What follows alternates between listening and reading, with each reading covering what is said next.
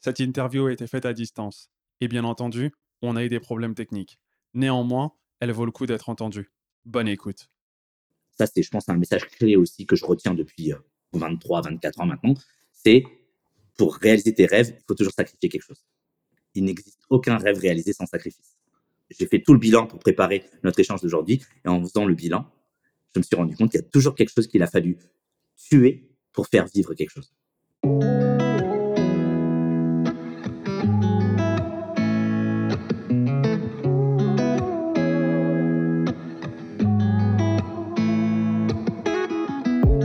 What's going on? Bienvenue à la réussite de l'échec, le show qui t'encourage à échouer afin de changer ta perspective à propos de l'échec pour réaliser tes rêves et tes objectifs. I'm the host, Silla, and welcome to a new edition. Got a special guest in the building. J'ai le plaisir de recevoir Rafi Mohamed. Rafi, bienvenue à toi. Merci Kevin, un plaisir d'être là et merci surtout de m'avoir invité. Écoute, aujourd'hui c'est ton anniversaire, donc c'est mon cadeau pour toi, tu vois. Oh merci, c'est trop gentil. donc joyeux anniversaire, on te reçoit ici, ça me fait très très plaisir. J'ai tellement de questions, tellement de choses à vouloir partager euh, avec toi, parce qu'à chaque fois qu'on a eu le, plaisir d'échanger, euh, comme je te l'ai dit depuis notre premier échange, beaucoup de, de connexions, de similitudes. Mais avant de rentrer dans tout ça, je te laisse te présenter. Ben merci. Ben, je m'appelle Rafi, R-A-F-I. Hein. Il n'y a pas de PH, il n'y a pas d'Y. Euh, simplicité, sobriété. Hein. R-A-F-I. Donc, je m'appelle Rafi Mouhamad. Qu'est-ce qu'on peut dire? Je suis le fondateur de la Closing Academy, qui est un cabinet de conseil et un organisme de formation qui accompagne euh, les entrepreneurs, les dirigeants, les forces de vente sur tous leurs enjeux liés à leur performance commerciale. En gros, notre cœur de métier, c'est d'aider les gens euh, à apprendre à convaincre. Convaincre plus, convaincre mieux, convaincre plus vite. Donc tout ce qui est la partie commerciale. Exactement, exactement. On intervient sur tous les enjeux liés à la relation. Donc on intervient sur les métiers de la relation et les métiers de la conviction. très très fort. Très, Mais à la limite, ça c'est la casquette professionnelle. Mais le plus important à dire, voilà, je m'appelle Rafi. Je suis surtout un papa. Euh, voilà, j'ai deux filles de bientôt 15 et 18 ans. Euh, euh, je suis marié à à ma chérie, voilà, depuis presque 20 ans. Euh, et je suis un taré, je suis un fou, je suis un artiste pur et dur, euh, un, voilà, un imaginatif, créatif et, et taré. Voilà, c'est ça le plus important, je pense, à retenir. Merci pour ta présentation. On va rentrer tout de suite dans le vif du, du, sujet. Là, tu viens déjà d'énoncer les plusieurs casquettes que tu as et euh, quelque chose que je voulais te demander au fur et à mesure qu'on a échangé, à chaque fois, je me suis dit, mais en fait, Rafi, tu as eu combien de vies? Et en plus de combien de vies on a eu, le démarrage, la première vie de Rafi, c'est quoi? Parce que je sais y en a eu plusieurs, mais j'aimerais bien qu'on puisse reprendre par le début. ouais, souvent les gens ils me font cette remarque et je sais plus quoi dire. Donc, euh, euh, alors, la première vie, si vraiment tu m'autorises à commencer par le début du début. Vas-y, je t'en prie. Donc voilà, je suis né le 6 avril 78 euh, à Fréjus, dans le Var, dans le sud de la France.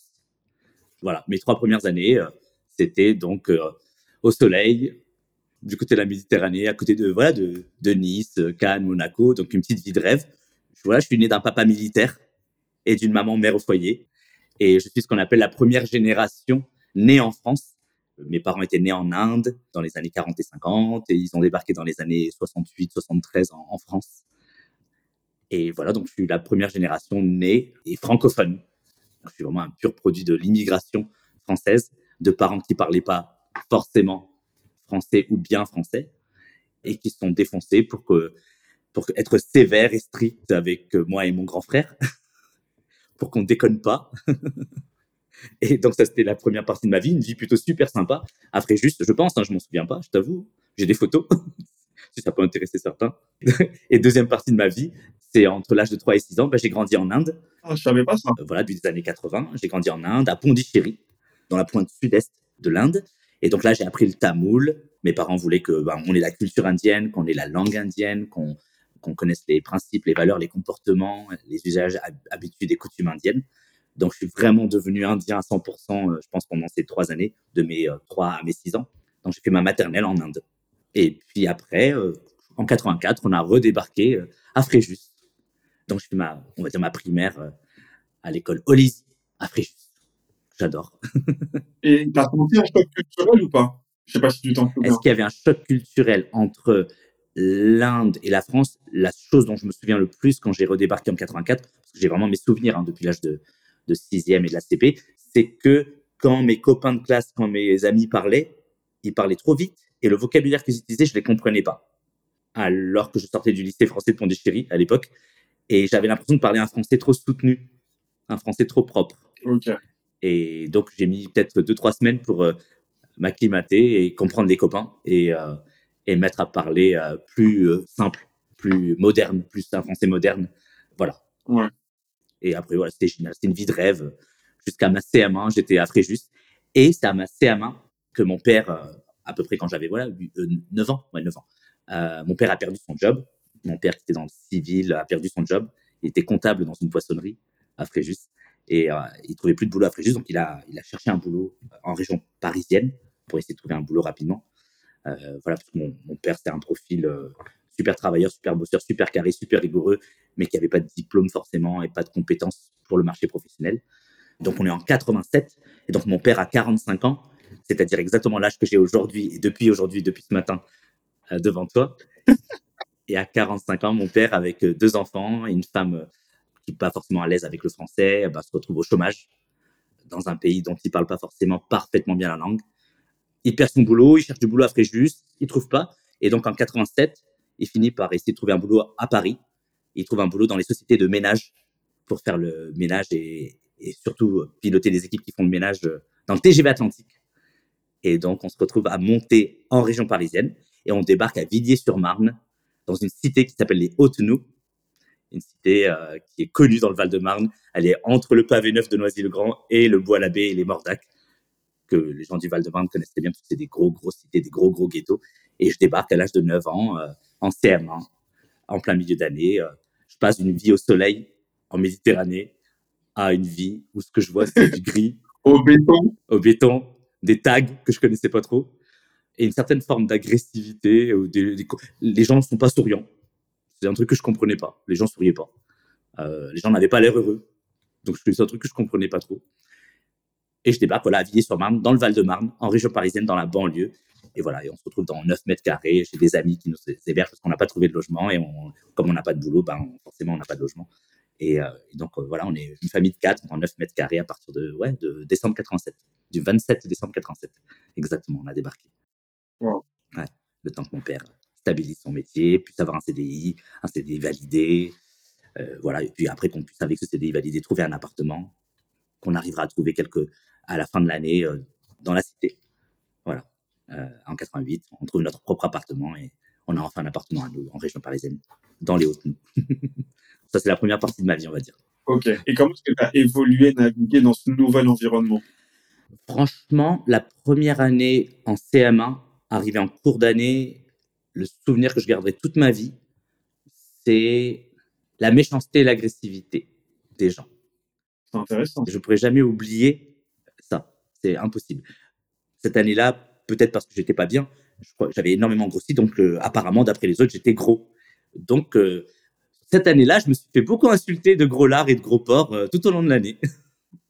Eh, les enfants, c'est vraiment un truc de ouf parce que ils ont pas de filtre. Ils vont dire t'es gros. Fin de l'histoire. Ouais, ouais, je, me baladais dans la cité et puis il y a des gens que je connaissais pas, des copains de CM1, de CM2, plus jeunes, plus vieux, des filles, des garçons. Voilà, surtout des garçons à cette époque-là. Et des gens que je connaissais pas me disaient euh, Ah, le gros lard, ah, le gros porc. Ça, c'est un truc qui m'a marqué. D'autres choses qui m'ont marqué cette année-là, c'était euh, bah, quand on va faire du foot, ou surtout du foot à l'époque, hein, bah, on te choisit pas. euh, donc, tu es le dernier qui reste et que par défaut, on prend à la fin. Ça aussi, c'est un truc qui m'a bien marqué. Donc, j'étais plutôt goal. Je suis devenu très, très bon goal dans cette année-là.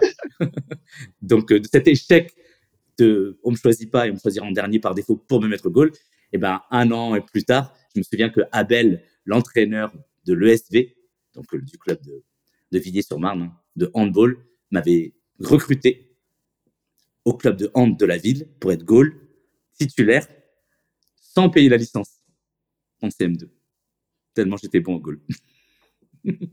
Comme quoi, tu as su di- directement transformer, rebondir. Ouais, je, ça, parce que je viens d'y penser. C'est un souvenir que j'avais pas repensé depuis quasiment peut-être 20 ans. hein. Enfin, ou 30 ans, peut-être, j'avais pas repensé à ça. Mais, Abel, c'était notre prof de, PS hein, en CM2. Et en même temps, c'était l'entraîneur du club de hand de, l'ESV. Et il m'a dit, ouais, il est bon ce, petit gosse-là. il a fait venir mon père, euh, il m'a testé pendant le club, et à la fin, il a dit à mon père, euh, on le prend. Et, mon père, il, avait peur. Mon père, il a demandé, mais j'ai pas les moyens, combien ça coûte? Parce que j'ai pas les moyens de payer la licence. Ça, c'est ce que tu veux me dire, parce que ça, c'est vraiment la peur de justement cette génération euh, qui est venue pendant l'immigration. C'est que dès qu'il y a quelque chose à faire, combien est-ce que ça coûte? Et tu sens que c'est c'est une question qui est posée via la peur. Mmh. Il avait peur, il se sentait gêné. Il était très gêné. Mon père, qui était très autoritaire, il mesurait 1m63, mais il était euh, très imposant au niveau de l'autorité. Et les gens avaient plutôt peur de lui quand il débarquait dans une pièce. Et là, il était tout petit, il se faisait petit, il était gêné de pas avoir les moyens. Et donc, il disait à Abel, qui mesurait au moins 1m90, un grand beau gosse, très sportif, athlétique, euh, très gentil et très doux. Hein. Et Abel lui a répondu, non, mais monsieur, vous n'avez rien à payer. Nous lui offrons la licence. Il est vraiment bon. on le veut comme goal. Et donc, j'ai vu mon père se détendre. Il, était fier. Il dit, oh, bah, très bien alors. C'est bon, tu peux aller jouer. voilà mon souvenir de la première année. Et l'autre souvenir que je peux partager dans le positif de cette première année, c'était euh, la musique. La musique parce que le programme était inversé. C'est-à-dire que tout ce que j'avais bossé moi pendant mon premier trimestre à Fréjus, eux, ils l'avaient pas encore vu. Tout ce que eux, ils avaient vu, moi, je l'avais pas encore vu. D'accord. Donc, je suis arrivé en, 4 janvier 88 euh, à l'école en CM1 et je me retrouve dans une situation où je nage et je patauge alors que j'étais plutôt un premier de la classe à Fréjus. Là, je nage un peu plus, j'ai plus de difficultés. Par contre, pour la première fois, j'ai des cours de musique. À Fréjus, on n'avait pas de cours de musique depuis la CP et eux, je découvre qu'en région parisienne, ils ont des cours de musique depuis la CP. Et ils ont la flûte à bec. ils ont la flûte à bec. Et donc, euh, on me demande d'acheter la flûte à bec, on m'achète euh, une flûte à bec et je me mets à jouer pendant les cours de musique. Et c'était ma seule zone de confort, c'était le cours de musique. Parce que j'étais vraiment bon. C'est-à-dire j'arrivais à jouer n'importe quoi d'oreille. Et donc, je recommence à recevoir mes premiers compliments dans l'univers scolaire, en région parisienne, grâce au prof de musique, qui trouve que je joue bien, que j'ai une bonne oreille et que je chante bien. Donc, le côté artistique qui se développe déjà. Ouais. Je dessinais beaucoup déjà à l'époque. Donc, en tant que jeune dessinateur, je reproduisais beaucoup les tableaux que je voyais autour de moi. Donc, ça, c'était déjà conscient. Mais la musique, je découvre que, que j'ai des facilités, euh, puisque les autres galèrent vraiment avec la flûte à bec. Moi, je comprends pas pourquoi les autres galèrent.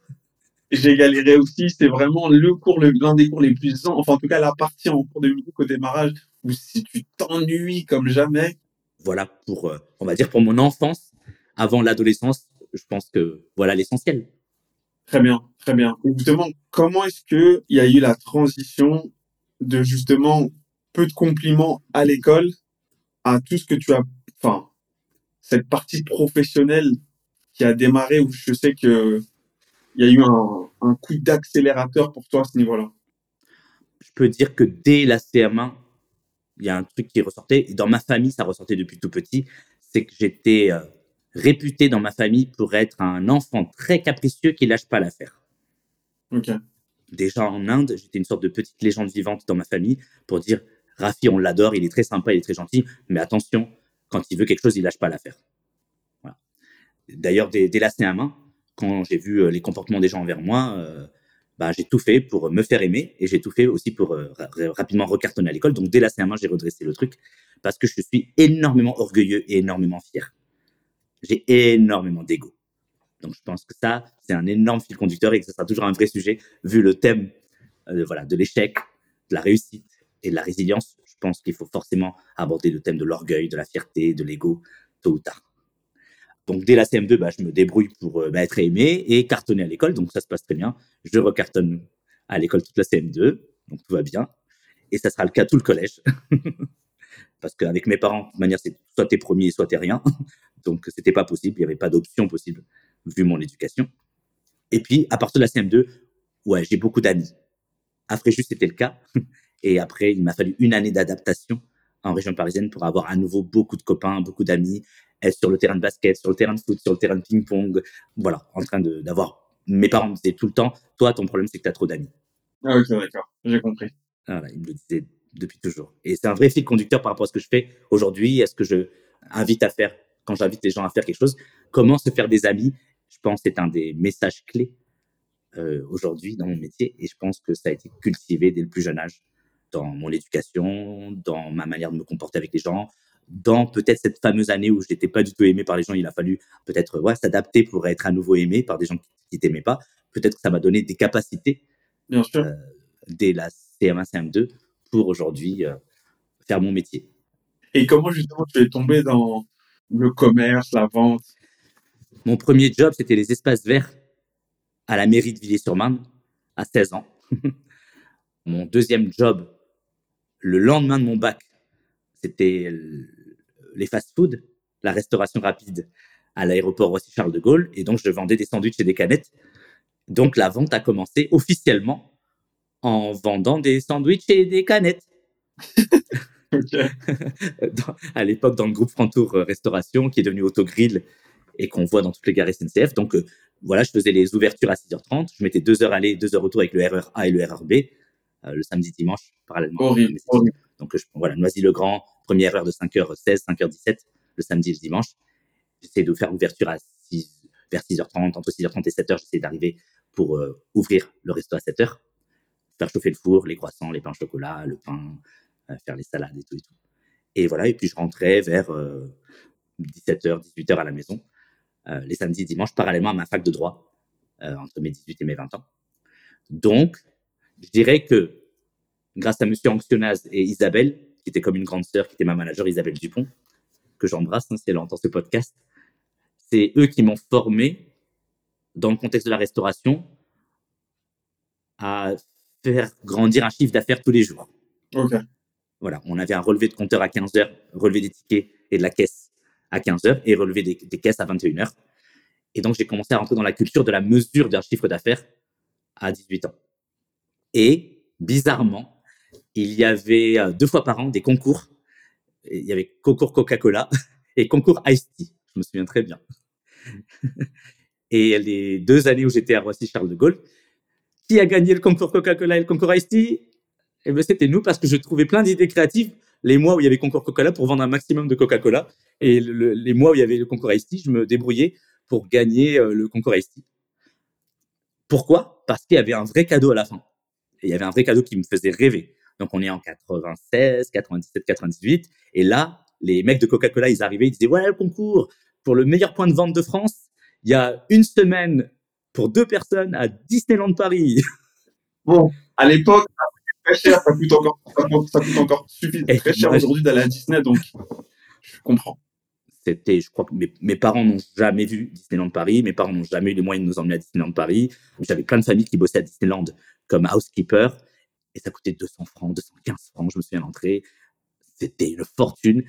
Et donc, moi, dès Coca-Cola, ils arrivaient, les mecs de Coca-Cola, ils disaient, voilà, celui qui vend le plus de Coca-Cola dans tout le réseau Franto Restauration de France, le meilleur vendeur, le meilleur équipier polyvalent qui fait de la vente de canettes de Coca-Cola et de produits Coca-Cola, il gagne. Et ben, j'ai gagné le concours Coca-Cola, j'ai gagné la semaine à Disneyland pour deux personnes. Et comme j'avais quatre amis, ben, j'ai transformé ça avec eux pour euh, un week-end pour quatre personnes plutôt que de faire une semaine pour deux personnes, je me souviens. Un de mes meilleurs potes, Christophe, Christophe Dell, qui est martiniquais, il voulait faire sa demande en mariage, donc je l'ai transformé pour qu'il puisse faire sa demande en mariage pour sa chérie à Disney. Je m'en souviens, on avait 19-20 ans. Toi, t'es un vrai ami, toi. je sais pas beaucoup de personnes Il a fait sa demande de, mariage à Pascal. Je m'en souviens très bien. Grâce à ce week-end qu'on s'est offert entre potes. Et puis après, le concours ST, pareil, il y avait une semaine au Futuroscope. Et pareil, j'étais au taquet. Et j'ai gagné la semaine au Futuroscope. Et je sais pas pourquoi, il y avait un contexte familial, il y avait une sorte de tension, dispute avec mon frère. Je sais pas, je voulais un peu calmer les choses. Donc j'ai offert euh, la semaine au Futuroscope à mon frère pour qu'il aille avec, euh, avec un de ses potes. Et qu'est-ce que ça a fait à ton ego? Que je sais que c'est un sujet qu'on a déjà abordé tous les deux. Dis-moi. Ben, je pense que j'ai une pathologie mentale qui est très sévère, c'est euh, le manque de confiance très très profond. Et je pense que le gamin que j'ai été, ou que je suis toujours, hein, que je resterai toujours comme Bernard Tapie dit, hein, je suis un vrai fan de Bernard Tapie, hein, on est toujours le gamin de 15-17 ans qu'on était dans nos têtes, peu importe si on a des cheveux blancs, on est toujours le même gosse. Et moi, je pense vraiment que je suis resté le même gosse depuis mes 17 ans à peu près. C'est comme ça que je réfléchis encore aujourd'hui. Donc, je pense y a un manque de confiance très profond, un besoin de reconnaissance très aigu, et que euh, tout moyen qui permet euh, de recevoir de l'affection, de l'amour ou du bravo du merci des gens, euh, je prends. Je prends. C'est extraordinaire ce que tu veux dire parce que je me reconnais tellement. C'est trop fort. Et, ce qui est rigolo, c'est que je viens de me rendre compte en racontant l'histoire aujourd'hui que comme un couillon, enfin comme un couillon, non, même pas. C'est que moi, le fait de gagner ça, ça m'excitait. Et donc, j'ai trouvé plein d'idées créatives pour vendre un maximum de coca et d'Ice J'ai gagné. Donc, le, plaisir de gagner au niveau national, d'être le meilleur vendeur au niveau national, c'était waouh. De recevoir les compliments, les remerciements, les bravos. C'est waouh. Mais à la fin, quand le cadeau me l'a donné, ben, j'ai préféré le partager ou l'offrir à quelqu'un d'autre. Ça me fait encore plus kiffer. Je viens de me rendre compte en racontant l'histoire là, tu vois. J'avais oublié tout ça. Ouais, c'est le côté altruiste. Je comprends. Je comprends. Ouais, le kiff, c'est de partager. Le kiff, c'est. C'est l'objectif, en vrai de vrai. que ce soit des, des, voyages, euh, du matériel ou bien même de l'argent, l'objectif, c'est de le partager avec un plus grand nombre. Les gens, les gens t'aiment pour kiffer. Parce que bon, si on te le donne juste à toi, ça pas vraiment d'utilité. Exactement. Exactement. Donc, la vente a commencé là. Je, je crois vraiment, si on prend le temps de réfléchir, la vente, ça a commencé grâce au fast-food, à la resto. Et la résilience a commencé là. La résilience a commencé, je pense réellement, par le fait qu'entre 18 et 21 ans, trois années de fast-food, mais trois années à devoir faire deux heures aller, deux heures retour, si les transports fonctionnaient bien. Ce qui arrive peu souvent. Voilà, exactement. Surtout le RRB, à chaque fois, c'était jamais fiable. Donc, tu pouvais mettre deux heures aller, trois heures retour, cinq heures de transport en commun pour faire un boulot de 8 heures qui paye le SMIC. Horrible. Voilà. Mais j'habitais chez mes parents. Donc l'argent, ben, je le gardais, je l'économisais parce qu'on est d'une culture euh, de voilà de, d'argent. On est des cultures de on a peur de pas avoir d'argent demain. Donc on passe son temps à stocker. On n'est pas là pour se faire plaisir avec l'argent. Et voilà. le seul rêve que j'avais avec cet argent-là, c'était l'obligation de ne pas demander d'argent pour mes bouquins de droit dont j'avais besoin pour les études à mon père. Mon père me dit tes bouquins ils coûtent trop cher, Rafi. J'ai pas le choix, il faut que tu bosses parce que comme ça, tu te payes tes bouquins, tu te payes tes transports, tu te payes tout ça, la resto, euh, le crous, le crous, euh, la cantine, tu te payes tout.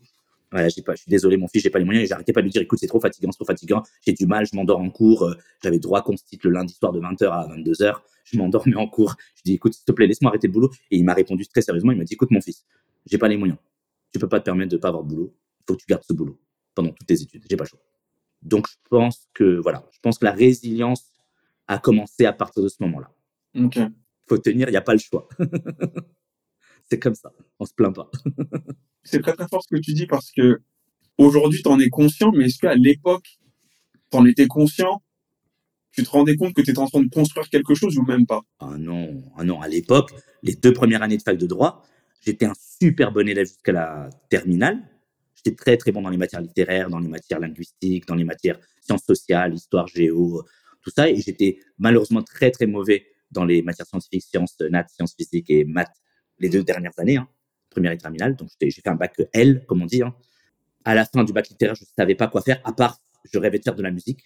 Et je me souviendrai toute ma vie, quand j'ai voulu choisir des écoles de musique ou des, cursus musicaux, mon père, il était là, derrière moi, derrière mon dos. C'était à l'époque sur le Minitel, on devait faire 36-15 Ravel. Donc, c'est c'est l'équivalent de Parcoursup aujourd'hui. Hein. À l'époque, ça s'appelait 36-15 Ravel. Tu faisais 36-15 Ravel et tu devais faire trois choix dans un ordre prioritaire. Et moi, je viens d'une éducation indienne. ok? Donc, c'est très spécifique, la culture indienne. C'est une culture asiatique. Donc, moi, j'aurais bien voulu choisir soit des, des trucs pour euh, langue et internationale, de manière pragmatique, soit des cursus artistiques et musicaux. Et mon père, il m'a regardé, il m'a dit, il n'est pas question que tu choisisses des conneries de musique. Tu vas mettre fac de droit, fac de droit, fac de droit, fac de droit, fac de droit. Parce que tu as la tchatch, tu parles bien, tu essaies toujours de me convaincre et tu fais toujours euh, ta grande gueule là, eh ben, tu vas aller être avocat. Parce qu'il n'y a pas moyen que mon fils soit pas avocat ou médecin ou ingénieur. C'est soit tu es ingénieur, soit tu es avocat, soit tu es médecin. Les autres métiers, ça n'existe pas pour moi. C'est quand même dingue pour cette génération-là. C'est uniquement ces métiers-là à l'époque qui avaient de la valeur. Ah pas d'autres. Mon père, il fait la même chose. Bon, après, il a rajouté trader pour moi. C'était pas ça pour nous. Ces mots-là, on les connaissait pas. Euh, et je me suis toute ma vie, je voulais marquer au moins un truc à moi. Et il, m'a surveillé avec sa tête sur mon épaule. Il surveillait que tous les choix et que j'ai validé que des choix qu'il avait euh, fait pour moi. Donc voilà, j'ai choisi. Je suis allé à Paris 12, Créteil-la-Saint-Maur, dans le Val-de-Marne. Et je suis allé à la Varenne, euh, à l'ancienne fac de droit à l'époque, en fac de droit. Et j'étais malheureux pendant les deux années parce que franchement, j'étais paumé. Je me reconnaissais pas dans cette fac de droit, je me reconnaissais pas dans cet univers, je me reconnaissais pas dans les gens qui étaient là. Je pense que j'ai rarement été aussi malheureux que entre mes 18 et mes 20 ans dans le fait d'être paumé et dans le fait de pas savoir ce que j'allais faire devenir. Et j'étais vraiment, vraiment, vraiment mauvais. Hein. J'ai eu les plus sales notes que j'ai jamais eu de ma vie en fac de droit. J'étais fatigué, épuisé avec le boulot. Ça ne m'intéressait pas vraiment, je crois, pour être sincère et honnête. Est-ce que je savais que j'allais faire quelque chose de sympa dans les années qui suivent? Franchement, pas du tout. Je pensais vraiment à cette époque-là que j'allais devoir demander un temps plein chez Grignotin plein la ligne dans les restos dans lesquels je bossais. Et je pensais que j'allais finir toute ma vie, comme certains de mes collègues qui avaient 20 ans de plus que moi, qui étaient là depuis 10, 15, 20 ans, qui gagnaient le SMIC, qui galéraient, qui avaient du mal à boucler leur fin de mois. Je pensais que j'allais finir comme ça à l'époque. Et à l'époque, mon frère bossait chez McDo. Il était mon frère à l'époque était en fac d'histoire. Il bosse depuis 5 euh, ans chez McDo, je crois. Et donc, on est deux gamins du ghetto en train de bosser dans des fast-foods. Et on voit nos managers qui ont commencé comme nous pendant leurs études. Et donc, la seule projection qu'on a, c'est de faire comme eux. Ouais, bah oui. Puisqu'en plus, nos études, ça se passe mal. donc, c'est la seule projection qu'on a. Et j'ai toujours ce rêve de musique dans ma tête qui, voilà, qui est un plaisir pour les autres, mais qui est très sérieux pour moi. Et comment tu arrives à faire le switch de cette vie justement malheureuse, plus les études qui se passent pas bien, à concrétiser ou même à, à te dire que c'est possible? Parce que comme tu viens de le dire, la première projection que tu as, c'est simplement de passer manager. Donc comment est-ce que tu arrives à changer de rêve? Par le courage d'oser dire non. Wow. Un jour, j'en pouvais tellement plus que je suis allé voir mon père, qui était vraiment une figure ultra autoritaire avec euh, tout le monde. Hein. Vraiment, c'était très très dur de dire non à mon père. Vraiment, c'était pas, c'était pas possible. Pour être sincère, c'était impossible dans le concept psychologique de oser dire non à mon père. Personne n'osait dire non à mon père. Il faut juste reprendre le contexte aussi. Hein. Parce que je suis totalement l'opposé de ça aujourd'hui avec mes filles. Hein. Mes filles, pour elles, je suis le concept du papa qui dit toujours oui. Tu vois? Donc c'est le monde à l'envers. À l'époque, je crois que j'en peux tellement plus, je suis tellement malheureux que je vais voir mon père et je dis écoute, j'en peux plus de la fac de droit et je veux changer d'études. Donc lui, étonné, en colère, bah non, tu vas aller jusqu'au bout de ta fac de droit, tu seras avocat. Je dis non, je ne serai pas avocat. J'ai des mauvaises notes, j'aime pas ça, et j'ai jamais voulu devenir avocat. J'ai jamais voulu faire du droit, moi. C'est pas mon truc. Il me dit, qu'est-ce que tu veux faire alors? Ah, bah, alors, je lui réponds, bah, j'aimerais aller en fac de langue, j'aimerais aller en fac d'anglais. Moi, mon rêve, c'était de faire un boulot qui me permet de voyager partout sur Terre, tout le temps, tous les jours de ma vie. Comme si je faisais une tournée musicale aux quatre coins du monde. Voilà, tu vois. il me dit pas oui. Il subit le fait que pour la première fois, je m'impose. Donc à l'époque, j'ai 20 ans. Et pour la première fois, vraiment, on peut dire que je dis non à mon père et je dis c'est comme ça, c'est pas autrement. Et je lui laisse pas le choix, donc il me fait la gueule, on se parle plus vraiment. Donc je, fais deux premières années de fac de droit pour, euh, pour deux années entre guillemets, hein, perdues, mais avec le recul, c'était pas perdu. Mais à l'époque, ça s'appelle deux années perdues. Et à 20 ans, je repars en première année de fac LEA, langue étrangère appliquée, anglais-allemand, option commerce international, et je débarque à la fac de Créteil. Et là, bah, naturellement, je suis bon. Je me sens dans mon élément, je me sens comme un poisson dans l'eau. Euh, voilà, même dans les cours de droit et d'éco et gestion, bah, ça glisse tout seul, parce que j'ai deux années de droit derrière moi. j'ai plein d'amis. Je me reconnais dans les gens qui sont là. Il y a plein de profils un peu artistiques, des profils un peu, tu sais, les gens qui aiment bien aller en fac de psycho ou en fac de philosophie, euh, des artistes qui font du théâtre. Ah, je me reconnais dans ce délire. Moi, je te vois bien dans ton environnement. Dans un, univers de Iki Baba Cool, euh, dans l'amphithéâtre, il y a 600 personnes, il y a, je crois, 500 filles et 100 mecs dans l'amphi. Je me dis, oh, c'est bien ça. je me sens dans mon élément et ça se passe bien. Donc, je reprends confiance en moi. Et deuxième fronde que je fais cette année-là, je travaillais pour Monsieur Anxionaz dans la resto. Monsieur Anxionaz était la première personne qui m'avait donné un boulot, qui m'avait fait l'honneur de m'offrir un boulot à 18 ans dans son resto.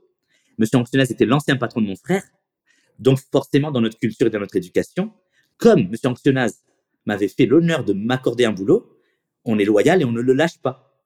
D'accord. On ne peut pas lâcher quelqu'un qui nous a fait confiance, qui nous a offert notre premier boulot. Alors qu'avant que M. Anxionaz m'offre un boulot à deux heures de chez moi, j'avais postulé chez Carrefour, chez Auchan, chez Quick, chez McDo, chez Ikea pour un job d'étudiant et pour un job euh, temps partiel pendant mes études, à côté de chez moi personne m'avait offert un boulot quand j'avais 18 ans à côté de chez moi. C'est pour ça que j'étais obligé de trouver un boulot à deux heures de chez moi parce que la seule personne qui m'a offert un boulot, c'était par piston, par l'ancien patron de mon frère qui s'appelait M. Anxionaz. Et donc, deuxième front que je fais, c'est que je vais voir mes parents et mon frère, je vais dire, voilà, je vais quitter le boulot. Et là, il me dit, tu peux pas faire ça, M. Anxionaz. Trop fort dans cette c'est que c'est toujours les autres qui passent avant toi. C'est notre éducation, c'est notre culture, c'est comme ça que c'est la norme, et c'est pour moi logique. Donc c'est la première fois de ma vie que je commence à dire non à mon père ou à mon grand frère qui est comme un petit papa pour moi. Et donc là, ils le prennent très très mal. Donc je dis non, j'en peux plus de faire deux heures aller, deux heures retour. J'en peux plus. Je veux réussir la fac. J'en peux plus. Je veux trouver un boulot à côté, plus proche, soit plus proche de ma fac, soit plus proche de la maison. pareil, ils me font la gueule, ils me parlent plus trop. Je commence à préparer ma démission et commence à annoncer que je vais bientôt partir, que je vais chercher un autre boulot.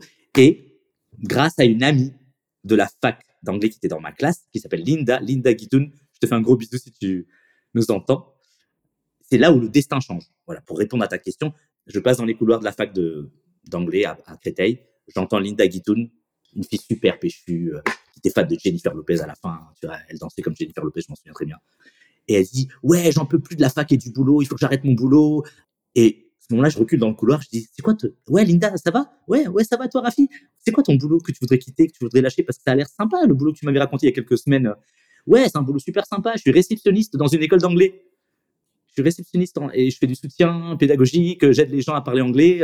Et c'est un boulot à temps partiel que je fais le mercredi et le samedi. Et j'en ai marre parce que j'arrive pas à gérer la fac, donc je voudrais lâcher ce boulot, mais j'aimerais bien leur présenter quelqu'un à ma place pour que je puisse me barrer rapidement. J'ai dit, ah ouais, c'est où? Elle me dit, ah, c'est à côté de Beaubourg, à côté de Châtelet-Léal, à côté de Beaubourg. Euh, un quartier super sympa. Moi, je connaissais pas trop Paris à cette époque. Hein, je suis le mec qui va à Créteil, qui rentre. Je connais pas. Et elle me présente à sa manager qui s'appelle Claire, Claire Buxton, avec qui je suis toujours en contact grâce à Facebook et grâce à LinkedIn, hein, et qui me reçoit en entretien pour reprendre la place de Linda, donc coopter ou pistonner, comme on disait à l'époque. Et aujourd'hui, je dirais euh, recommander à l'époque, je disais pistonné, tu vois. Mon cerveau a changé aussi en 20 ans sur le choix des mots et les choix de perception. Et je suis recommandé, j'arrive à l'entretien, Claire Buxton, une anglaise, qui me fait un entretien en anglais, je suis à l'aise en anglais, euh, voilà, multiculturel, collègue multiculturel de toutes les couleurs, de tous les horizons du monde. T'es dans ton élément. Je suis dans mon élément, euh, tout le monde est gentil, sympa, souriant.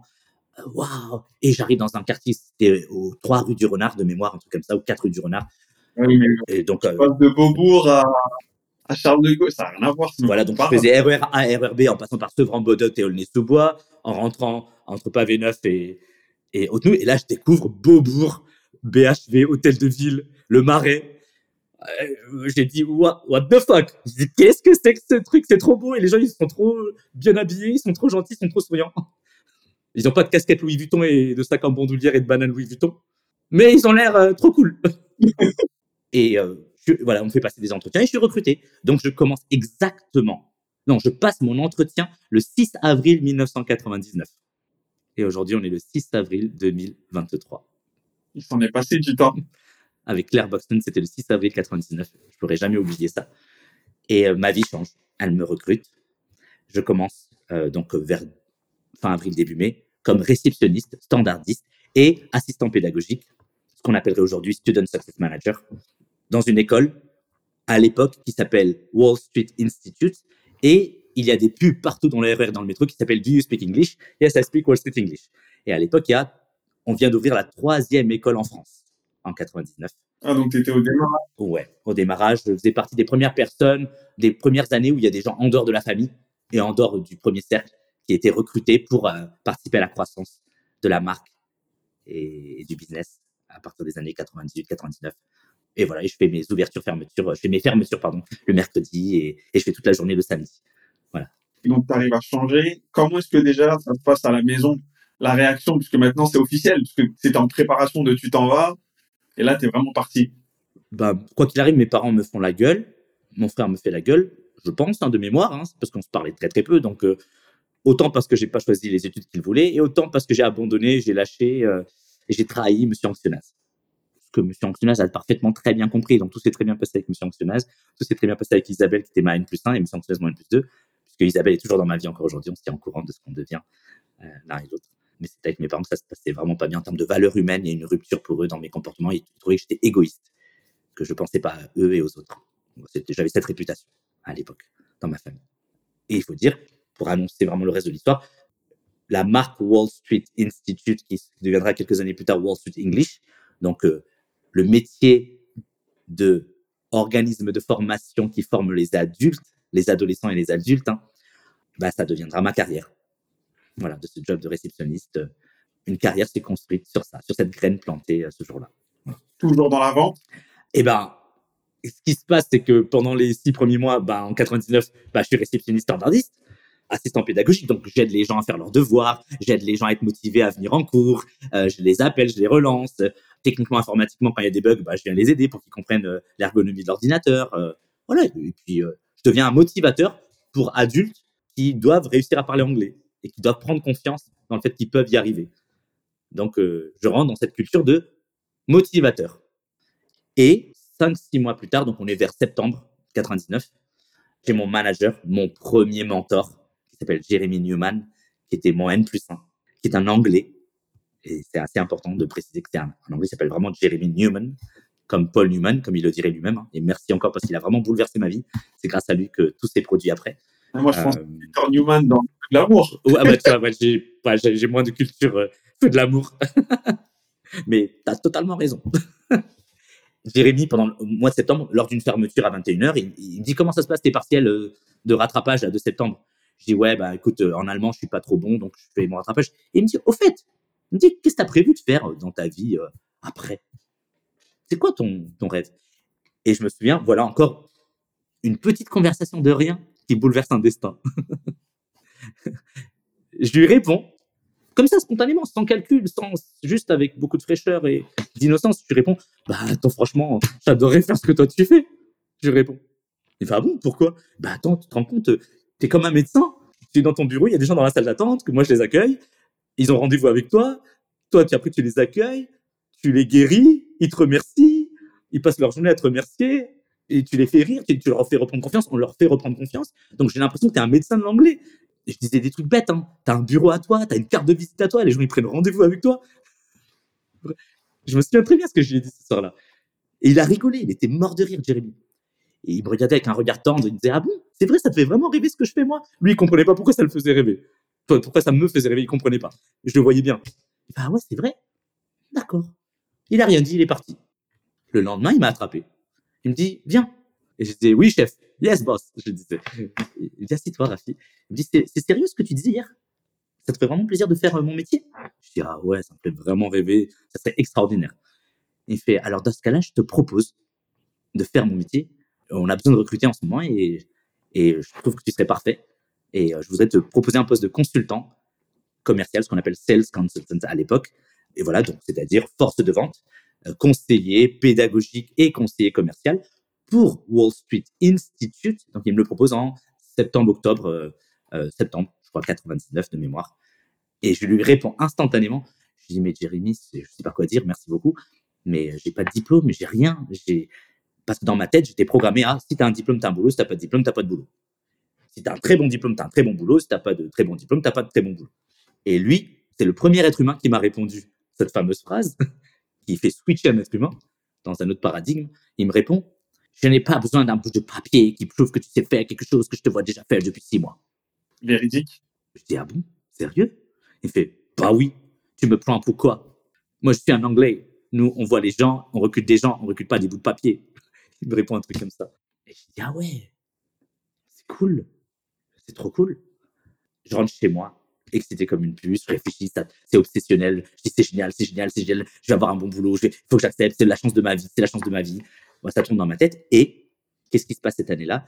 Je réussis mes partiels, donc voilà, ça se passe bien, donc je vais continuer le, la prochaine année de LEA va commencer hein, en octobre. Et euh, en même temps, comme mes parents n'étaient pas contents depuis un an, mon père, ma mère et mon frère m'avaient mis la pression en me disant, écoute, tu ne nous écoutes pas, tu n'es pas quelqu'un de discipliné, tu n'es pas quelqu'un d'obéissant, tu n'es pas quelqu'un de respectueux. Ce qu'il te faut, toi, c'est l'armée. Pour un gamin indiscipliné et rebelle comme toi, ce qu'il te faut, c'est l'armée, ça te fera du bien, l'armée. Donc, mes parents m'avaient obligé à passer des concours pour entrer dans l'armée cette année-là. Et par respect pour mes parents, j'ai fait les concours pour entrer à l'école des sous-officiers de l'armée de l'air de Rochefort. Parce que mon meilleur ami, Noël Nguyen, qui a essayé de me joindre tout à l'heure, qui grandissait dans les Hautes-Noues avec moi, venait de rentrer à Rochefort à l'école des stuff et mes parents admiraient Noël, mon meilleur ami, parce qu'ils disaient, tu vois, lui c'est quelqu'un de bien, il fait l'armée. Et donc, euh, je me suis inscrit. Et malheureusement, je reçois les résultats en fin septembre, début octobre. J'avais réussi les concours pour rentrer à l'armée de l'air. Et donc, il y avait un dernier filtre. Il fallait que j'aille passer à la base de Bretigny les matières sciences physiques et maths. C'était la dernière épreuve avant d'être reçu et de partir pour deux années ou trois, je sais plus, à l'école des sous-officiers de Rochefort. Euh, je devais partir. Et là, mon, père ouvre le courrier à la maison, parce que c'est mes parents qui ouvraient mes courriers à la maison. Ils disent Ah, bah voilà, enfin quelque chose de sérieux. Mon fils, il va devenir militaire, comme son père. Faut lui faire ton truc là dans le privé là, parce que pour lui, bosser dans le privé, c'était bosser chez le diable. pour lui, tu bosses pour l'État, c'est fonctionnaire, ça c'est bien, c'est noble. Tout le reste, c'est des gens qui vont, ils disaient, le privé, ils vont te, tu sais, jusqu'à la moelle, ils vont te jeter comme un, comme une bout de chaussette, et puis euh, c'est toujours l'argent, l'argent, l'argent. Donc, euh, il faut aller bosser pour le, pour le pays. Voilà. Mon père était ultra patriote. Mon père était fier d'être français. voilà, il nous a transmis ça. Euh, voilà. Qu'est-ce que tu dois faire pour ton pays? Bah, Il faut savoir mourir pour son pays. Et notre pays, c'est la France. Et notre pays, c'est aussi l'Inde. Voilà. Donc, le courrier arrive, il le déballe, il me dit voilà. Et là, malheureusement, la même semaine, arrive la proposition de Jérémy. Et donc, je lui dis d'accord, c'est bien, ok. Ok, mais j'ai une information que je voudrais vous partager. Mon père, il me répond quoi? Bah, Je lui dis euh, voilà, on m'a proposé un boulot. Il me dit quoi comme boulot? Je dis on m'a proposé d'être consultant chez Wall Street. Mon père, il me répond consultant. C'est quoi ça, consultant? C'est quoi? Mais tu connais pas moi, consultant. Et euh, le hasard de la vie, encore un petit coup de pouce une bonne étoile du ciel euh, qui est arrivé. La semaine où mon père il me dit écoute-moi bien, là je pars en Inde avec ta mère. C'est la première fois qu'on vous laisse tous les deux tout seuls. Il n'y a pas de consulting, il n'y a pas de Wall Street ou, whatever, ok? Il n'y a pas de truc comme ça. Tu vas aller à l'armée, c'est point final, ok? Le fait qu'il parte en Inde pendant un mois, j'ai fait un courrier à l'armée pour dire que je ne viendrai pas et j'ai accepté le boulot chez Wall Street en tant que consultant en octobre 99. Ça t'a fait quoi de t'assumer là à ce moment-là? C'était en même temps une preuve de lâcheté, le fait de le faire derrière leur dos. et, en même temps, c'était peut-être euh, un acte de rébellion pour la troisième fois de ma vie. Hmm, à ce moment-là, quand ils sont revenus en France, ils ont dit Attends, attends, attends, attends, t'as arrêté tes études et t'as un boulot à temps plein dans le boulot qu'on t'a dit de pas prendre. Parce que j'ai commencé ma formation entre fin octobre et début novembre voilà, quand ils sont revenus. Donc ma vie avait totalement basculé dans un autre univers quand ils sont revenus. Donc ça a été plus que tendu, ça a été euh, voilà, froid, euh, glacial, pas de, on se parlait pas. On se parlait pas et je commençais un nouveau boulot et on se parlait pas. Ça c'est je pense un message clé aussi que je retiens depuis 23 euh, 24 ans maintenant, c'est pour réaliser tes rêves, il faut toujours sacrifier quelque chose. Il n'existe aucun rêve réalisé sans sacrifice. J'ai fait tout le bilan pour préparer notre échange d'aujourd'hui et en faisant le bilan, je me suis rendu compte qu'il y a toujours quelque chose qu'il a fallu tuer pour faire vivre quelque chose. D'accord. Donc ça commence là. Ça commence en novembre 99, on va dire. J'ai vraiment, je pense, commencé à tuer la relation avec mes parents à ce moment-là. Et ça, ça va s'empirer quelques années plus tard. Et à Wall Street Bah écoute, je commence officiellement, réellement, après ma formation en novembre. Je commence le 30 novembre 99, réellement mon métier. C'est-à-dire, euh, j'ai un chiffre d'affaires à réaliser.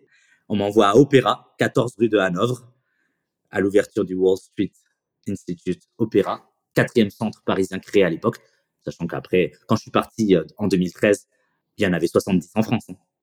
euh, à peine, euh, voilà, 10, 13 ans plus tard. Hein. J'arrive et, à la fin du premier mois, je, me, je, bosse de, je bosse à peu près de 9h à, à 20h. J'adore le métier, je kiffe mon métier, j'adore tout, tout, tout est génial. Je prends mon pied. Je me souviendrai toujours, j'allais au boulot je faisais le même trajet entre les Hautes-Nous et Noisy-le-Grand RERA, sauf que au lieu de traîner la patte pour aller dans le resto, je me disais, j'arrive pas à croire qu'on me paye pour faire ça. J'arrive pas à croire qu'on me paye pour faire ça. J'arrêtais pas de me dire ça en marchant vers le RER dans cette année, ce mois-là. Et à la fin du premier mois, vers le 6 janvier, je reçois un award venu de Suisse, de Genève ou de Lausanne, je sais plus, un award qui dit que je suis le deuxième meilleur vendeur, le deuxième meilleure performance commerciale de France. Donc la direction Europe m'envoie un award pour me dire que je suis le deuxième meilleur performant. Et le numéro un, c'était ma patronne Séverine. Donc on était les deux meilleurs dans le centre qui venait à peine d'ouvrir. Et donc c'était Nicolas Galakatos qui signe et c'était le grand patron Europe qui signait en disant félicitations, bravo, bravo Rafi. Voilà, bravo Rafi. J'ai gardé les archives dans mes bureaux. J'ai gardé tous ces souvenirs qui m'ont changé ma vie, hein, qui m'ont donné plus confiance. Et voilà. Et puis le mois d'après, on m'envoie un award comme suis numéro un. Le mois d'après aussi, et j'ai été formé par les numéros 1. J'ai été formé par des gens extraordinaires comme Mona Akil à l'époque, Olivier Tomasny qui deviendra mon deuxième mentor pour des années, des années, qui m'a fait grandir. Jérémy Newman, évidemment, mon premier mentor. Et ces trois mentors me font grandir. Et six mois plus tard, en mai 2000, on me remet un award comme quoi je suis la meilleure performance commerciale monde. Et donc, je reçois énormément de reconnaissance, énormément de félicitations, énormément de remerciements. Tout le monde est adorable avec moi. Mon, mon patron me charrie en me disant devant tout le monde en réunion, parce qu'il me remet un award devant tout le monde, et il me charrie devant tout le monde. Hein. Il me dit ce, gosse, je l'ai connu il y a un an. Il, mettait des chaussettes euh, avec des traits rouges et bleus de sport avec son costard, avec son jean. Quand il a commencé le boulot en décembre, il mettait ses chaussettes de sport avec son costard euh, euh, premier prix. Euh. C'était quoi ton costard? C'est de la veine, de la veine. C'était les costards les moins chers que j'ai trouvés. C'était soit CA, soit de la veine. Il fait, attendez, regardez le petit Rafi là. Il portait des costards de la veine et CA et Armand Thierry là, il y a six mois. Regardez, monsieur, il vient avec un costard Agnès B maintenant en réunion. Je me souviendrai toute ma vie de cette phrase. Et là, je dis arrête, arrête, arrête de me charger comme ça. Non, non. Il fait, et là, il me regarde, il me fait arrête d'avoir honte, sois fier. Dans l'oreille. C'est bien, je suis en train de te féliciter. Tu es en train de montrer à tout le monde que c'est possible. Donc, vas-y, ne sois pas génératif. Je dis ok, ok. Et en effet, je venais de m'offrir mon premier costume à Agnès B, mais je savais même pas ce que c'était Agnès B. C'était un pote à moi qui s'appelait Jean-Pascal qui m'a emmené faire le shopping. Il m'a dit je vais trop looker. C'était un pote gay qui était chef de la réception chez nous. Et il m'a dit je vais trop looker. T'as trop de potentiel, Rafi. Je vais t'apprendre à t'habiller parce que tu sais pas t'habiller. et il m'avait emmené aux Galeries Lafayette et au printemps. Il m'avait relooké totalement. Et tout à coup, tout le monde trouvait que j'étais bien habillé au bout de six mois. Mais c'est ouf que, ça montre vraiment que tu avais vraiment imprégné toutes ces cultures parce que même ton argent, tu le dépensais même pas en vrai. Comme tu le disais, tu faisais que de le garder, le garder, bien garder. Sûr, bien sûr, l'argent, il faut pas le gâcher. On n'aura pas d'argent demain, c'est sûr. Euh, donc l'argent, c'est fait pour euh, payer des études. L'argent, c'est fait pour euh, partir en Inde. L'argent, c'est fait pour acheter des terrains et construire en Inde. L'argent, c'est fait pour être envoyé à la famille en Inde. L'argent, c'est fait pour voilà pour le fonctionnel et utilitaire. Acheter une voiture d'occasion à, à 3-4 000 euros. Voilà, c'est fait pour ça. L'argent, c'est fait pour manger. L'argent, c'est fait pour organiser un mariage. L'argent, c'est fait pour ça. Il faut bien se rendre compte. Hein. Je passe de donc en octobre 99, je gagne 1600 francs à 1900 francs, c'est-à-dire, en gros, pour résumer, ça fait peut-être 250 à 290 euros. Donc je gagne 250 à 290 euros en tant que réceptionniste à temps partiel, à mi-temps, en octobre 99. Et en mai 2000, donc 5-7 mois plus tard, je gagne l'équivalent de 4300 euros, 27 000 francs, 28 000 francs. Waouh, là c'est extraordinaire ce type de montant à l'époque. Aujourd'hui encore, mais à l'époque, c'est comme si je gagnais aujourd'hui 7500 euros. Ben oui. À, 21 ans, sans diplôme. Et je rentre dans mon ghetto tous les soirs, je rentre dans ma cité tous les soirs. Ouais, c'est pas comme si tu rentrais à Beaumont. Non, non, non, non. Et je vois mon compte Société Générale qui grandit, qui grandit, qui grandit. Oh, mon père est fier, mon père est content. Alors, mon père est content. C'est pas vrai. Mon père et ma mère ont été contents à partir de, on va dire, mai-juin 2000, puisque pendant les six premiers mois, on se parle pas. Par contre, il y a une obligation culturelle et sociale dans notre éducation, c'est qu'à l'époque, on est payé par chèque. C'est pas comme aujourd'hui, on n'est pas payé par virement. À l'époque, on est payé par chèque et on va chercher le chèque le premier lundi du mois et c'est la comptable qui nous donne le chèque. D'accord. Donc euh, voilà, on finit la réunion commerciale du lundi matin. À la fin de la réunion commerciale, on va euh, dans l'autre bureau. Il y a la comptable qui s'appelait Florence. Et Florence, elle préparé les chèques, commission inclus, et selon le chiffre d'affaires qui avait été déclaré. Et elle faisait un chèque et on faisait tous la queue, tous les commerciaux. On était à l'époque peut-être 11 ou 16, hein, je sais plus, à peu près une quinzaine de commerciaux. Et les 15, on faisait la queue devant le bureau de Florence, qui était super sympa, et qui disait Rafi, purée, bravo. Et, elle me remettait un chèque. Et j'étais le gosse, hein, j'étais le gosse réceptionniste encore euh, deux mois avant, trois mois avant, quatre mois avant. Ils étaient tous super contents pour moi. Tous les collègues, tout le, monde était super content. Et il y avait une tradition dans ma famille, c'est indien, c'est typiquement asiatique et indien, c'est que je rentrais à la maison le soir, le premier lundi du mois. Le soir, mon père me disait alors ton chèque. Et je devais obtenir la bénédiction de mes parents avant d'aller encaisser le chèque à la banque le samedi ou le lendemain. Donc il fallait que je montre le chèque à mes parents, qui me disent c'est bien, bravo mon fils, t'as bien travaillé. Et après j'avais le droit de l'encaisser, sinon je pouvais pas l'encaisser. D'accord. Et mon père, tous les mois, il voit un chèque qui monte, qui monte, qui monte. Et au bout du cinquième, sixième mois, le fameux chèque de 27 000 francs et des poussières, hein, il m'a regardé, il était dans la cuisine, hein. cuisine euh, appartement des Hauts-Nous, quatrième étage, là. Faut revoir tout le contexte. Hein. Il regarde le chèque, il fait Écoute, dis-moi la vérité. Qu'est-ce que tu fais vraiment? C'est quoi ce boulot? C'est quoi ce boulot où euh, monsieur part à 7 h du matin, soi-disant, il revient à 23 h, soi-disant, et soi-disant, il gagne ça? Écoute, moi, ça fait 30 ans que je suis en France. Euh, moi, j'ai jamais vu ça. Ça n'existe pas, genre de métier. Est-ce que tu vends de la drogue? Est-ce que tu fais un truc honnête? Mais mes parents ne pouvaient pas savoir que voilà, des dealers pouvaient ne pas être payés en chèque. Ils ne pouvaient pas savoir ça. Donc, ils me demandent est-ce que tu fais un truc honnête? Parce qu'il n'y a que les trucs malhonnêtes pour, pour faire ça. Donc je lui explique, je lui dis, mais non papa, pas du tout. Non, non, c'est un métier super honnête que je fais. Je travaille dans un organisme de formation, on forme les gens, mais tu formes à quoi? Je comprends rien du tout ton truc. Tu formes à un truc de bourse, c'est ça? Wall Street, Wall Street c'est un truc de bourse de New York? C'est un truc de, de gens malhonnêtes, c'est ça? Je fais, non, non, non, Wall Street, c'est une marque, c'est un nom, mais ça forme à l'anglais. Ça forme les gens à parler anglais. Il fait, ah, et formation aux adultes. Ah, c'est un truc sérieux, c'est un truc honnête. Il n'y a pas de malhonnête. Je lui dans la cuisine. Et ma mère, elle rajoute une cuche. Non, non, je suis sûr qu'il traîne avec ses copains racailleux, là. Je suis sûr qu'il est, il fait un truc malhonnête. Je sais très bien qu'il allait mal tourner. T'aurais dû aller à l'armée. Et elle rajoute de l'huile sur le feu derrière. On n'aurait jamais dû habiter ici. On n'aurait jamais dû. Il a trop traîné avec les, et euh, avec certains propos racistes qu'elle avait ce jour-là aussi. Hein. Il a trop traîné avec les mauvaises couleurs. je disais, mais n'importe quoi. J'ai dit, s'il te plaît, tu peux te taire. Je dis, fais un métier honnête. OK. Si vous voulez, vous avez qu'à venir voir un jour. Et le lendemain, je suis au boulot. 14 rue de Hanovre. La réception m'appelle. Rafi, il y a tes parents. Mes parents débarquaient en surprise, sans me prévenir, pour venir voir si je faisais un métier honnête. Faut imaginer, hein, ma mère à 1m53, mon père à 1m63, ma mère avec son voile, mon père avec un regard ultra sévère et qui tue tout le monde des yeux, qui arrivait comme ça qui regardait. Et donc moi, je, sors de mon bureau. Mon deuxième mentor, Olivier Tomasny, qui est le DG, jusqu'à aujourd'hui, il est le DG de Wall Street euh, English aujourd'hui, hein, au siège à la Défense. Hein. il m'attrape, il me dit c'est tes parents en bas Je dis, oui, oui, c'est mes parents. Je dis, je suis désolé, c'est la honte. Je suis désolé, je suis désolé. Je vais aller régler ça tout de suite. Je suis vraiment désolé. Je sais pas quoi dire. il me dit, t'inquiète pas, détends-toi. Je vais les accueillir. Je vais bien les accueillir, ne t'inquiète pas. Et il descend avec moi. Il me dit, bonjour, monsieur Mohamed. Madame Mohamed, enchanté. Olivier Tomasini. Vous êtes les parents de Rafi. Bah, je suis ravi de faire votre connaissance. Bienvenue, bienvenue. Euh, vraiment, c'est un plaisir de vous recevoir.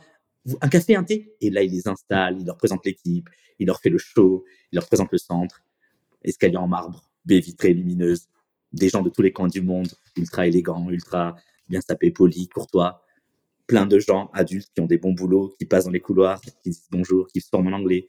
Là, mon père, il voit ça, il dit, oh et là, je vois dans ses yeux, je vois qu'il a compris. Son agressivité, elle a totalement chuté. Il a un regard doux.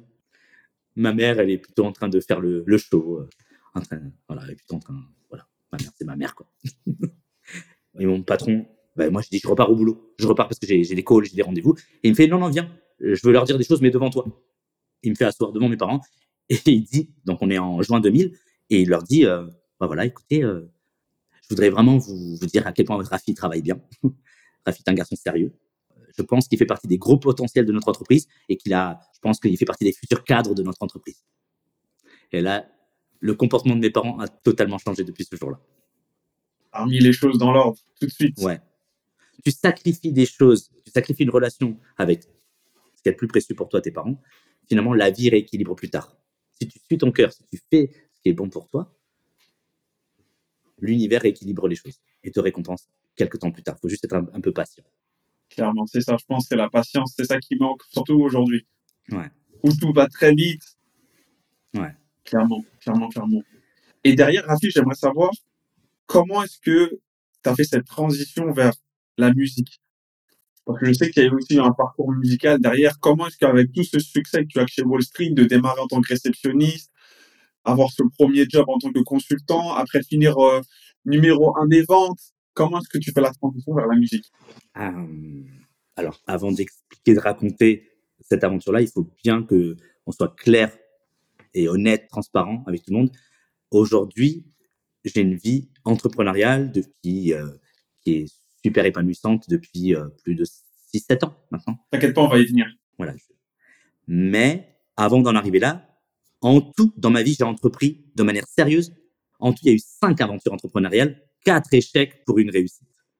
Quatre échecs pour une réussite. Quatre fois, tu tentes. En gros, je me suis rendu compte que je respectais la loi de Pareto des 20-80. j'ai échoué 80% des fois pour réussir 20% des fois, mais les 20% m'ont suffi pour mettre bien ma famille.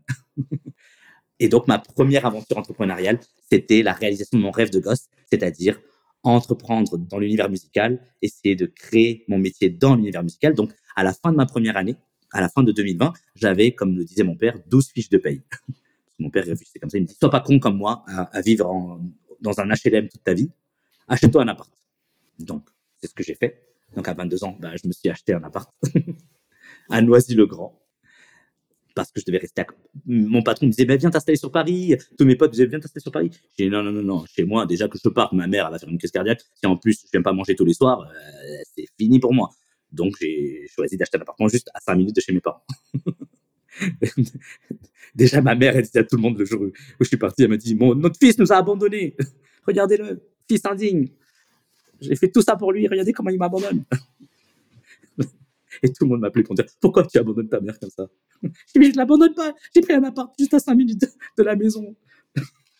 C'est une folie, c'est une folie. Donc, ça, c'était la première action que j'ai faite pour rendre fier euh, aussi mes parents, parce que mon père était vraiment très fier que je puisse, voilà, un jeune garçon de 22 ans, à l'époque, hein, à l'époque, c'était incroyable. À l'époque, les taux d'intérêt sont à 5,28%, je précise. Hein. Mon premier appart, j'ai acheté avec 5,28% d'intérêt, juste pour les gens qui s'intéressent à l'immobilier, ce qui était un taux très bas pour la génération de mes parents. Et à l'époque, dans la génération de mes parents, c'était impossible de devenir propriétaire. Donc, de voir leur gosse de 22 ans devenir propriétaire, c'était une réalisation sociale, un symbole euh, social euh, juste de malade mental. Et au moins, mes parents, en tout cas mon père, ça l'a bien apaisé. Pour équilibrer ça, qu'est-ce que j'ai fait? Bah, Pour compenser, on va dire, euh, ce que je voulais réellement faire, c'est-à-dire créer une boîte de musique, il fallait bien que voilà, je rende mes, mes parents un peu sereins et fiers. Donc, j'ai acheté un appartement, ça les a rassurés. Et puis, parallèlement, j'ai essayé à partir de mai 2001, je crois, ouais, mai 2001, je me suis dit, euh, bah, j'ai beaucoup d'argent sur le compte bancaire. J'ai beaucoup économisé là depuis un an et demi. Et je voudrais réaliser mon rêve de produire, manager et développer la carrière de mes meilleurs amis avec lesquels j'avais grandi, qui étaient des auteurs, compositeurs, interprètes de soul, de black music, de R&B. Et je me suis mis à, à mettre tout mon argent sur mes potes. Et le premier artiste dans lequel je croyais le plus et dont j'étais dingue dans ma bande de potes, c'était un groupe qui s'appelait Harmony, dont le leader fondateur était un garçon qui s'appelait Humphrey, Humphrey Milondo, qui habitait à Montmélie, à Créteil, et que j'avais connu à Noisy-le-Grand dans ces années-là. Et donc j'ai mis toutes mes billes sur Humphrey et Harmony euh, à partir de mai 2001. C'est-à-dire que concrètement, j'ai investi 200 000 francs, 30 000 euros. Ah ouais. 30 000 euros, euh, voilà. L'équivalent de 50 000 euros, on va dire aujourd'hui, hein, si on, regardait euh, les équivalences. À l'âge de 22 ans, euh, j'ai jamais appris à créer une boîte, j'ai jamais appris, appris, à entreprendre, j'ai jamais appris. Je le fais juste avec le cœur et le feeling. J'avais pas de réseau, de carnet d'adresse, rien, rien, rien, rien, rien. J'ai juste, j'avais la foi et j'ai toujours eu la foi. j'ai toujours eu la foi. Ça, il n'y a pas de souci. Et donc, j'ai payé les, les studios, les photographes, la post-prod, la réalisation, le mix, le mastering, les musiciens pour les studios et les musiciens pour les lives aussi. Et puis, euh, je me mets à produire le groupe Harmonie et faire l'agent qui va aller vendre au major pour trouver une distribution en major. Donc, euh, j'achète l'officiel du spectacle au relais H à l'époque et je me mets à tourner les pages et faire la prospection avec euh, le l'officiel du spectacle. J'appelle Fun Radio, j'appelle Energy, j'appelle Universal, Sony, Warner, PMG Records, j'appelle euh, les studios d'enregistrement. Bref, j'appelle, je book des rendez-vous, j'essaie d'obtenir des rendez-vous pour présenter les maquettes de Harmonie et d'Humphrey à l'époque. Et j'obtiens des rendez-vous chez Warner Chapel. Le tout premier rendez-vous que j'ai obtenu, c'était chez Warner Chapel, à côté de Saint-Lazare, et voilà. Après, j'ai obtenu rendez-vous chez BMG Records. Après, j'ai obtenu différents rendez-vous en prospectant comme ça. J'avais pris confiance en mes compétences commerciales. Donc, j'ai appliqué mes compétences commerciales à mon rêve de gosse de vouloir avoir un label de musique. Et tu es toujours à Wall Street en parallèle? Et je bossais le jour chez Wall Street et je bossais la nuit et le week-end dans la musique. J'étais soit en studio, soit sur le, allongé sur le lit de Humphrey à Montmélie, en train de participer à l'écriture et compo des morceaux, soit dans la cage d'escalier numéro 12 de Noisy-le-Grand Monde-Est des Arcades, du centre commercial des Arcades, en train de répéter euh, les vocalises, en train dans des cages d'escalier la nuit, euh, en train de papoter, de rêver et de refaire le monde de comment on allait devenir des grandes stars internationales de musique. Et comment ça a abouti finalement après tout cet investissement? Ça, Alors, ça a abouti à quoi? Donc, on commence en 2001. Donc, entre 2001 et 2006, voilà ce qui se passe. C'est que de 2001, toute l'année 2001, c'est une année de construction. Donc, faire des morceaux très professionnels, composer, écrire et réaliser, produire. À partir de fin 2001, je commence à démarcher. Et là, le hasard de la vie fait que chez BMG Records, qui était euh, à 5 minutes à pied de mon boulot. Hein. En pause déjeuner, je suis allé prospecter BMG Records dans la salle d'attente pour choper des DA. Donc euh, pendant une heure, une heure et demie de pause déjeuner, je faisais le pied de grue dans la salle d'attente, je sympathisais avec les réceptionnistes, et un jour, à force de venir tous les jours à toutes les pauses déjeuner, faire le pied de grue avec mon Walkman, avec les cassettes et les MD et les CD de mes maquettes, au bout d'un moment, je crois qu'elle s'appelait Samira, je sais plus comment elle s'appelait, elle était gentille comme tout, donc au bout d'une semaine, elle m'a dit, c'est lui le DA. Elle m'a montré comme ça le vendredi. Au bout d'une semaine, elle c'est lui le il rentre de pause déjeuner. Donc j'ai attendu qu'il rentre de pause déjeuner. Elle m'a dit c'est lui. Elle m'a fait un petit clin d'œil parce que là aussi j'ai appris qu'il fallait que je sois sympa, que je sois gentil, que je me fasse ami. et que je crée une relation de confiance et que je lui demande un service de manière transparente. Donc, je lui dis, écoute, Samira, ça fait une semaine que je viens tous les jours. S'il te plaît, sois gentil avec moi. Je t'embêterai plus après. Dis-moi juste à quelle heure ils viennent, à quelle heure je peux les attraper. Je leur fais écouter. Si c'est nul, si c'est pourri, je m'en vais et je reviendrai pas. Mais je pense que c'est vraiment bien. Tu peux écouter. Elle avait écouté, elle me fait, ah, c'est bien. Ok, ok, je vais te dire c'est qui. Et elle m'a dit, c'est lui. Et donc là, j'ai vu trois jeunes hommes, à peu près de mon âge, hein, à peu près 25 ans. Ils sont venus, elle m'a fait un clin d'œil. Je me suis levé de la salle, j'ai couru vers eux dans le couloir de BMG. J'ai dit bonjour, vous êtes Anthony? Anthony Marciano? Ok, enchanté, je m'appelle Rafi. Euh, ça fait une semaine que bah, je vous cherche. J'ai, je pense avoir le meilleur groupe de soul R&B de France et de la francophonie. C'est mes amis. Je voudrais juste vous faire écouter. Si c'est nul, vous me le dites. Si c'est bon, ça serait cool qu'on en parle. Je pose un peu sans vraiment demander l'autorisation. Je pose le Walkman direct sur les oreilles, sans qu'il me dise vraiment oui ou non. Il écoute comme ça. Ses deux copains, ils sont là, là. Il fait comme ça. Il fait comment tu t'appelles? Je dis Rafi. Il fait comme ça. Il fait c'est qui ça? Je fais Harmonie. C'est un groupe vocal à la Boys to Men. Je réponds. Je dis un ténor, deux barytons, une voix basse. On voudrait faire la même chose que Boys en France. Il fait Viens, monte. Et voilà encore comment le destin bascule. Extraordinaire. Et, voilà, et, voilà, encore un moment, le destin vraiment bascule. Donc là, il m'accueille. Donc là, truc de sécurité, vitres. Je suis chez BMG Records. Il faut se rendre compte. Je suis un gamin du ghetto. Je rêve de ça. J'ai pas encore eu rendez-vous chez Universal ou chez Sony, mais je suis chez BMG Records, une des cinq majors à l'époque de l'industrie de la musique mondiale. Et j'ai un des directeurs artistiques, Anthony Marcello, qui me dit rentre, viens. Et il m'emmène tous les trois. Ils sont super sympas avec moi. Ils mettent sur la chaîne ici. Ils écoutent tous les trois. Très sérieux, très concentrés. Il y en a un plutôt doux, l'autre plutôt sympathique et chaleureux, et Anthony Marcello très concentré, plutôt distant. Ils écoutent, ils écoutent, ils écoutent. Ils disent, c'est qui qui chante? J'explique, ils me fait, ils sont des sacrées voix. Je dis, ok, il y a de l'émotion, il y a de la mélodie. Les arrangements, c'est qui? Je dis, c'est Humphrey, c'est le leader du groupe. Enfin, c'est des beaux arrangements, waouh. Il me dit, par contre, les paroles, faut franchement refaire beaucoup de choses. Il me dit, ça manque de maturité sur le niveau des paroles. Donc là, je reçois des critiques. Je vois ce que c'est le métier d'écouter et pas de dire juste c'est génial comme nous on disait, mais d'avoir des gens qui te segmentent, qui te fragmentent les choses et qui te disent ça c'est bien, ça c'est pas bien, ça c'est bien. Première fois de ma vie, ça arrive. Et là, ils se présentent à moi. Ils me disent qui sont, leurs fonctions métier. Ils me disent ça serait bien d'améliorer les paroles et que tu reviennes vers nous. Je rentre, je dis voilà, frère, il faut améliorer les choses. Et là, je vois ce que c'est un artiste qui fonctionne pas comme moi. Il me dit non, c'est à prendre à laisser, je vais pas modifier, je vais pas me prostituer. Ils connaissent rien les DA. Donc il m'envoie chier. Et donc là, je découvre mon métier de faire de la diplomatie et l'interface pour convaincre, convaincre, on revient encore sur ça. Un artiste. Convaincre mon artiste de faire un effort pour que notre client qu'on a besoin de convaincre, c'est-à-dire la major, nous achète et nous produise et nous distribue dans le monde entier, ou en tout cas au minimum en France ou dans la francophonie. Je lui dis, c'est ça ton but, non, mon ami? Je dis, frérot, c'est ça ton but, non? Tu m'as dit que je dois te transformer en star international et que tu voulais signer en major. C'est ça que tu m'as demandé. Eh ben, je vais le faire. Compte bien sur moi. Maintenant, il faut que tu m'écoutes. Faut que tu me fasses confiance. Et il m'a dit, bon, Rafi, ok, je te fais confiance à toi. Je dis, ok. Alors, petit frère, tu vas faire ce que je te dis. On va refaire les paroles, on va faire écrire, on va arranger certains trucs, euh, on va reformater certaines choses. Et t'inquiète pas, je te promets, je vais te signer en major. Et ça, c'était à Montmélie, à Créteil, dans sa chambre, ce genre de discussion. Bref, je refais. Et deux semaines plus tard, j'en renvoie les maquettes. Et là, ils me répondent. Franchement, Rafi, t'es super réactif. Hein, parce que c'est rare hein, dans le milieu urban music, dans le milieu black music, euh, les gens déjà qui se vexent pas, qui nous agressent pas, qui nous insultent pas, et qui refont et qui nous renvoient. Ils m'ont vraiment répondu ça, les mecs. Hein. D'habitude, les artistes, ils s'énervent contre nous, ils nous disent qu'on est des DA, qu'on n'y connaît rien, qu'on n'est pas des vrais artistes comme eux. Et voilà, ça, part en agression, en baston à chaque fois. Toi, je trouve que tu arrives à convaincre tes artistes de faire ça, il faudrait que ça, chapeau Et donc, il réécoute les maquettes, et là, il me rappelle, il me dit rendez-vous au resto rue Vivienne, à côté de l'AFP et place de la Bourse. Et donc, j'arrive au resto pour ce rendez-vous. Super content, super excité, je suis comme un fou, je suis comme un taré. Hein. J'arrive, ils, me font la bise. Les, trois, ils me font la bise. Donc, à l'époque, les mecs, on se faisait pas la bise en 2001, 2002. Aujourd'hui, il y a plein de mecs, on se fait la bise. Moi, je fais la bise à tous mes meilleurs amis. À l'époque, euh, encore moins dans le milieu pro, de gens que je connaissais pas depuis deux semaines, enfin, ah, deux semaines avant. Et là, ils me tapent la bise, les trois. Je dis, OK, cool, euh, ben ouais. Assieds-toi, Rafi. Et moi, je leur demande, pourquoi on se voit pas au bureau? Pourquoi on se voit au resto? Ils me disent, ben, on va t'expliquer.